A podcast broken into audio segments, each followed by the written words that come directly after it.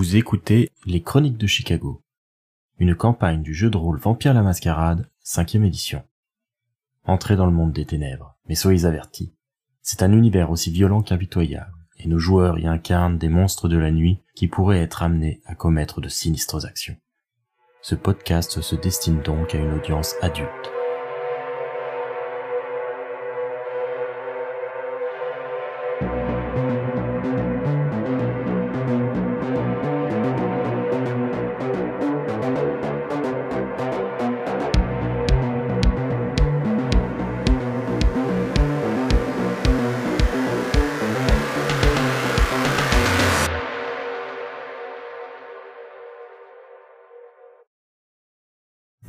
Pete dans son véhicule, sa voiture, accompagné par un autre Nosferatu.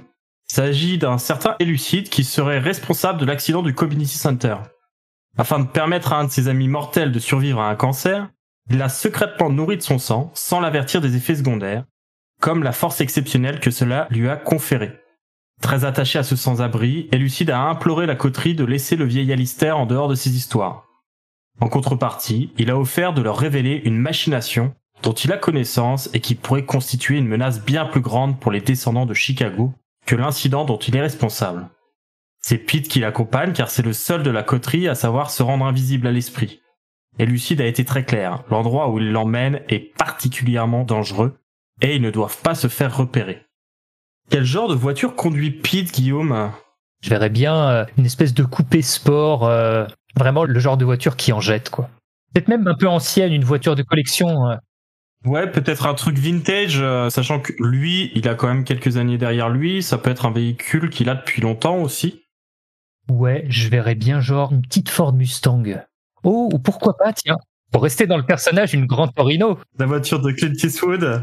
Bah ouais, carrément. Une Grande Torino 1970. Très bien, donc Pete est au volant d'une Grande Torino 1970, très bien. Est-ce qu'il échange un peu avec son confrère Nosferatu durant le trajet ou est-ce que c'est plutôt un trajet silencieux? Euh, je suis quand même un petit peu intrigué par euh, l'endroit où il m'emmène, même si euh, je me doute qu'il va pas être euh, très loquace. J'essaie de lui tirer un petit peu les verres du nez, avoir quelques quelques pistes. Je lui demande bon alors cet endroit où tu m'emmènes, à quoi je dois m'attendre? Et Lucide paraît un peu enfermé. Il répond avec une certaine douceur dans la voix, mais il paraît évident qu'il est tendu et inquiet. Il y a une odeur pestilentielle qui se dégage de sa tenue, notamment de son blouson d'équipe de sport de lycée qui est élimé et crasseux. Clairement, euh, le Nosferatu a l'habitude d'évoluer dans des endroits plutôt insalubres. Il répond Eh bien, c'est dans les souterrains, comme euh, tu peux t'en douter. euh, il y en a d'autres comme nous.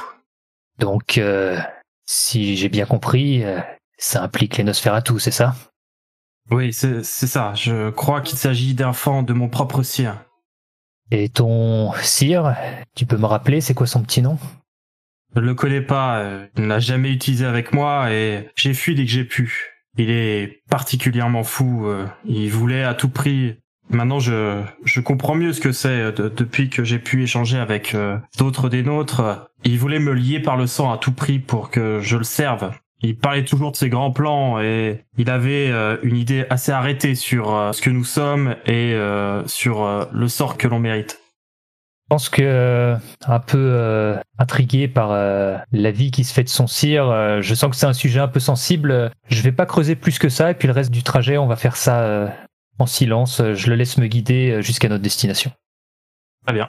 Après une vingtaine de minutes, il t'a emmené un peu plus loin en ville, mais toujours dans l'enceinte de Chicago même. Et Elucide l'a mené dans les souterrains sordides et odorants de la ville, qui est pas forcément pour euh, plaire à Pete, qui est pas habillé euh, en conséquence, pour déboucher finalement sur un espèce de tuyau avec une large ouverture qui donne sur un mur de briques enfoncé. Il semblerait qu'il s'agisse du vieux système d'évacuation des eaux de la ville, et ce passage les mène dans une espèce de grande pièce. Et euh, c'est juste avant d'entrer à l'intérieur que Elucide fait signe de se cacher à la vue de tous, car c'est là que les risques sont les plus grands. Du coup, moi, comme j'ai prévu de toute façon d'user de mon occultation pour me cacher aux yeux de tous, j'essaie d'éviter au maximum de salir mon pantalon et je le retrousse jusqu'à peu près en dessous des genoux, ce qui me donne un air particulièrement ridicule, mais je me dis que de toute façon, je serai invisible. C'est un mal pour un bien. Du coup, tu vas me faire un jet de soif. Si tu utilises euh, ton pouvoir de niveau 2 d'occultation. Ouais, tout à fait. Pour pouvoir me déplacer. Tout à fait. Ma soif augmente. Très bien. Donc, Pete est à 3 en soif. Pete fait usage de passage invisible, qui lui permet donc de se déplacer sans être vu, et Elucide fait de même. Ils peuvent enfin pénétrer dans l'endroit qui les attend de l'autre côté de ce mur de briques brisé. C'est une énorme pièce souterraine, avec un énorme bassin au milieu, où se rejoignaient autrefois plusieurs grandes canalisations, avant de finir dans l'usine d'épuration un peu plus loin. Alors que cet endroit devrait être plongé dans les ténèbres, il se trouve illuminé par des lampes de chantier qui sont installées un peu partout. Depuis le passage en hauteur par lequel ils arrivent, Pete et Lucide peuvent voir que le grand bassin vide accueille des couchettes, au nombre de 5, et même une sorte de petit hôtel avec une croix chrétienne accrochée à même le béton. Une sorte de râtelier d'armes a été installé à côté. Il est composé de pieux taillés dans de nombreux morceaux de bois divers, des machettes, mais aussi deux fusils M16 et quelques armes de poing. Sur une sorte de table de camping, des documents semblent avoir été assemblés. On n'entend rien, si ce n'est le bruit lointain des canalisations d'eau. Il ne semble y avoir personne. Je vais m'approcher des documents sur la table de camping. Je pense que c'est la chose qui m'intrigue le plus. Il descend. Il y a une espèce d'escalier qui permet de quitter les hauteurs de la pièce et rejoindre le niveau où se trouve le bassin. Puis après, il y a une pente douce qui descend. Une fois qu'il arrive au niveau des documents, il peut y jeter un coup d'œil. Tant qu'il est discret dans ses mouvements et que il ne fait pas trop de bruit, normalement, personne ne devrait pouvoir le remarquer. Les documents, j'ai la possibilité de les parcourir sans les toucher, justement, déjà dans un premier temps. Déjà, tu peux effectivement regarder un petit peu tous ces documents, essayer de voir de quoi il s'agit.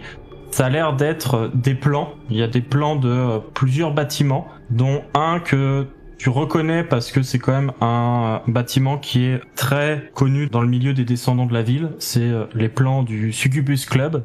il y a également les plans du Chicago Art Institute, qui est un lieu où se déroule très souvent l'Elysium. Et il y a quelques photos qui ont été prises. C'est des photos argentiques qui ont été prises visiblement dans des conditions de luminosité euh, assez aléatoires mais qui permettent d'identifier quelques visages qui te semblent familiers, que tu penses avoir croisés ici et là dans les euh, différentes euh, réceptions de la cour. Donc, visiblement, il y a des portraits qui représentent des descendants de la ville. Regarde les plans d'un petit peu plus près, notamment peut-être celui de l'Elysium, celui que je connais le mieux, mais voir qu'est-ce qui les intéresserait en fait sur ces bâtiments. Alors tu connais très bien Chicago Arts Institute parce que c'est un lieu que tu côtoyais déjà de ton vivant et que euh, tu apprécies euh, également parce que outre le fait qu'on y donne cours, bah c'est également un musée et euh, c'est un musée qui est très fourni en œuvres d'art de qualité donc tu aimes t'y rendre je pense. Ouais, ouais, ouais. Tu peux remarquer que quelques voies d'accès secondaires qui ont été euh, entourées au marqueur. Euh, visiblement, on a cherché peut-être à déterminer des voies d'accès discrètes pour pouvoir pénétrer à l'intérieur à l'insu des vigiles de l'entrée. D'accord. Alors que tu es en train de regarder tout ça, tu entends deux voix qui viennent d'un peu plus haut. En fait, une autre ouverture que celle que tu as empruntée avec Elucide. Au début, tu ne remarques rien, mais alors qu'ils arrivent au niveau du coup de la fosse et euh, de ce bassin dans lequel tu te trouves, tu remarques deux silhouettes qui finissent par apparaître. Deux hommes de taille euh, moyenne, la posture un peu trapue et euh, des tenues discrètes du style manteau noir, pantalon un peu épais et capuche sur la tête. Et tu les entends qui discutent. J'ai pu suivre l'écrivain comme nous l'a dit Azrael, il n'a pas été en mesure de me repérer. Semblerait qu'il se cache dans un petit café, le Blue Moon. L'autre lui répond avec un sourire un peu narquois. Euh, ah, ma cible était facile à espionner, mais elle m'a l'air d'avoir du soutien. Elle dirige une sorte d'école pour les enfants noirs défavorisés à Bronzeville. Je suis certain que cette catin en profite pour manipuler ses pauvres âmes. Selon notre maître, elle a la peau dure et il faudrait que nous parvenions à obtenir les balles incendiaires qu'il nous a demandées. Ils enlèvent leur capuche, ils commencent à se mettre à, l'aise dans cet espace qui semble être leur lieu de vie habituel. Et il paraît assez évident que ces deux personnes sont des Nosferatu. Leur visage est déformé par la malédiction. Leurs oreilles se sont taillées en pointe. Leurs crânes sont décharnés et euh, dépourvus de toute pilosité. Ils ont euh, la peau très pâle et euh, leur faciès est un peu déformé. Pour l'instant, ils ont pas l'air de t'avoir remarqué, mais toi tu te trouves en plein milieu de là où ils sont en train d'évoluer. Je vais du coup m'éloigner de la table, me rapprocher d'un mur pour en gros mettre un endroit qui n'est pas un, lieu de passage. Oui. Et puis continuer de tendre l'oreille. T'as parlé d'un institut pour enfants défavorisés, c'est ça? Effectivement, il y en a un qui a mentionné une école pour les enfants noirs défavorisés à Bronzeville. Bronzeville, c'est un quartier populaire de Chicago. Est-ce que c'est quelque chose qui me parle, ça, ou... Euh... Tu connais pas cet endroit euh, particulièrement, mais tu te doutes que ça doit être assez facile de trouver ce genre d'établissement euh, une fois que tu euh, auras ne serait-ce qu'un annuaire sous la main. J'en prends note également, j'essaie de me rappeler du nom du café évoqué par l'autre, le Blue Moon, c'est ça? Tout à fait, oui. Je me dis qu'à défaut de moi avoir des infos dessus, je me dis que ça parlera peut-être à mes compagnons. En tout cas, c'est une information que je garde de côté pour leur en parler euh, quand j'en aurai l'occasion. Et toujours tapis contre le mur, je tends l'oreille voir euh, ce que je peux apprendre euh, de plus sur leur conversation. Voilà l'un d'eux qui va se diriger devant l'espèce d'hôtel. Tu peux remarquer maintenant qu'il y a une sorte de petit calice et d'autres ustensiles liés au culte chrétien. Et tu peux l'entendre d'une voix un peu sourde réciter quelques prières. L'autre euh, est parti euh, s'occuper de ses affaires. Euh, tu vois qu'il trifouille dans son sac de couchage, puis qu'il va vérifier un peu les documents sur la table que tu avais inspecté avant. De sorte que tu le croises presque quand tu fais ta légère translation pour rejoindre le mur. Ils ont pas l'air d'être dans une humeur très bavarde, mais tu entends l'un d'eux mentionner que les autres ne devraient pas tarder. Je me rapproche quand même de la sortie par laquelle je suis arrivé. J'ai envie d'attendre ces fameux autres qui doivent venir, mais en même temps, je me dis que si ça tourne au vinaigre ou si parmi les invités, il y en a un qui commencerait à se douter de ma présence, je préfère être euh, pas très loin de ma porte de sortie. D'autant plus que même si Pete bénéficie du pouvoir d'occultation, c'est pas non plus la personne la plus discrète. Et euh, ce serait malheureux de devoir naviguer de manière très agile pour euh, t'échapper, ça risquerait de te coûter cher. Pete remonte tout doucement, vraiment pas par pas. Il finit par arriver à peu près au niveau de l'entrée où euh, l'avait amené Lucide. Est-ce que tu attends encore un peu? Euh, oui, si a priori il y a d'autres individus qui doivent venir, j'ai envie d'attendre. Si j'ai moyen de tous les voir, voir si j'en connais un parmi eux, ou si j'arrive à peut-être euh, entendre un nom. Mon idée, c'est vraiment d'essayer de les laisser parler, de gratter le maximum d'infos pour après euh, pouvoir en discuter à la fois avec mes compagnons et éventuellement peut-être avec mes contacts au sein du clan Nosferatu savoir si savent un petit peu de quoi il en retourne. Parce que d'un certain côté, j'ai pas envie non plus de m'interférer dans les plans de quelqu'un qui serait mon potentiel allié, donc j'ai vraiment envie d'en savoir un petit peu plus dans un premier temps. Quelques longues minutes passent encore, et d'autres figures viennent se joindre aux deux qui sont déjà en train de s'affairer en bas. Il y en a trois autres qui finissent par les rejoindre dont deux portent de manière assez ironique euh, des tenues de prêtre avec euh, un col romain, avec une tenue de prêtre, mais qui est, euh, semble-t-il, tachée et probablement en très mauvais état de ce que tu peux voir. Ils s'adressent les uns aux autres avec des noms issus de la Bible, les noms des prophètes en fait. L'un s'appelle Isaïe, l'autre s'appelle Jérémie, un autre s'appelle Ézéchiel, un autre s'appelle Daniel, un dernier s'appelle Zachary. Tu les entends un peu discuter. Les autres euh, disent que euh, leur mission ne s'est pas aussi bien passée que celle des deux autres et qu'ils n'ont pas réussi à suivre leur cible jusqu'à l'endroit. Mais en tout cas, ce dont tu peux être sûr, c'est que ils ont l'air de préparer quelque chose et que c'est presque imminent. Ils prévoient quelque chose dans les jours qui viennent. A priori, il y a un peu la compétition entre eux sur qui sera celui qui ramènera les meilleures informations à celui qu'ils appellent euh, Azrael pour euh, pouvoir mener la mission à bien. Tu finis par euh, peut-être t'échapper tout de même? Ouais, ouais, ouais, je pense que maintenant que j'ai pu gratter quelques noms, je me demande quand même qu'est-ce que c'est que cette bande d'apôtres, est-ce qu'ils sont en train de manigancer? Mais ouais, je, je tente pas le diable plus que ça, je finis par faire demi-tour. Jusqu'à euh, bah, vraisemblablement sortir des souterrains, je pense, avant de lever mon occultation, euh, en espérant que euh, Elucide ne tarde pas non plus, puisque je n'avais aucun moyen de le localiser. Et même chose pour lui d'ailleurs, si je dis pas de bêtises. Tout à fait, c'est un petit peu le paradoxe des Nosferatu. Euh, une réunion de Nosferatu, c'est une euh, réunion de personnes invisibles qui ne peuvent pas se voir les unes les autres. Alors, tu fais euh, tout le chemin retour tout seul. T'as pas l'impression qu'Elucide est dans les parages. Et c'est seulement quand tu retrouves ta voiture qu'il finit par refaire son apparition. Vous avez vu, ça c'est un vrai danger. moi, j'ai fait une bêtise, je l'avoue, mais vous voyez bien que l'info mérite clémence.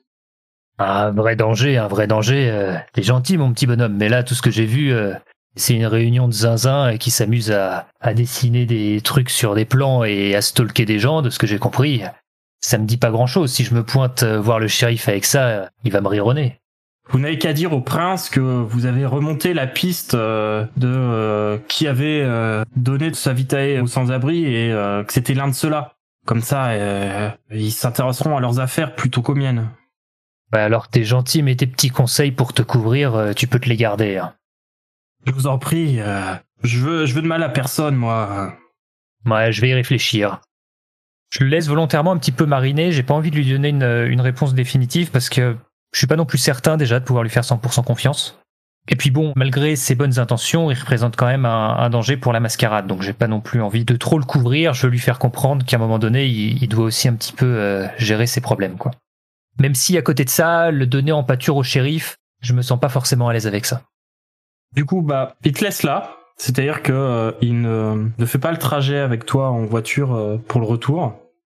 De toute façon, la nuit est déjà très avancée. Il va falloir songer à bientôt se mettre à l'abri. D'autant que euh, Pete ressent une soif assez forte depuis euh, l'utilisation de ses pouvoirs dans les souterrains. Est-ce que tu as un plan particulier pour te nourrir ou euh, tu comptes rentrer à ton refuge dans cet état ou au refuge de l'un des autres, peut-être? Retourner à mon refuge dans cet état, j'ai peur d'avoir du mal un petit peu à me maîtriser au réveil la nuit suivante. Je sens la bête qui gronde en moi et qui commence à me faire euh, savoir que la soif est de plus en plus forte. Je serais tenté du coup de rejoindre le refuge d'Armance, savoir si elle pourrait euh, me dépanner un petit calice, euh, n'étant pas forcément très à l'aise pour chasser, particulièrement dans la rue, si je peux. En pleine nuit, effectivement, c'est pas vraiment ton terrain de chasse habituel. Du coup, Pete se rend chez Armance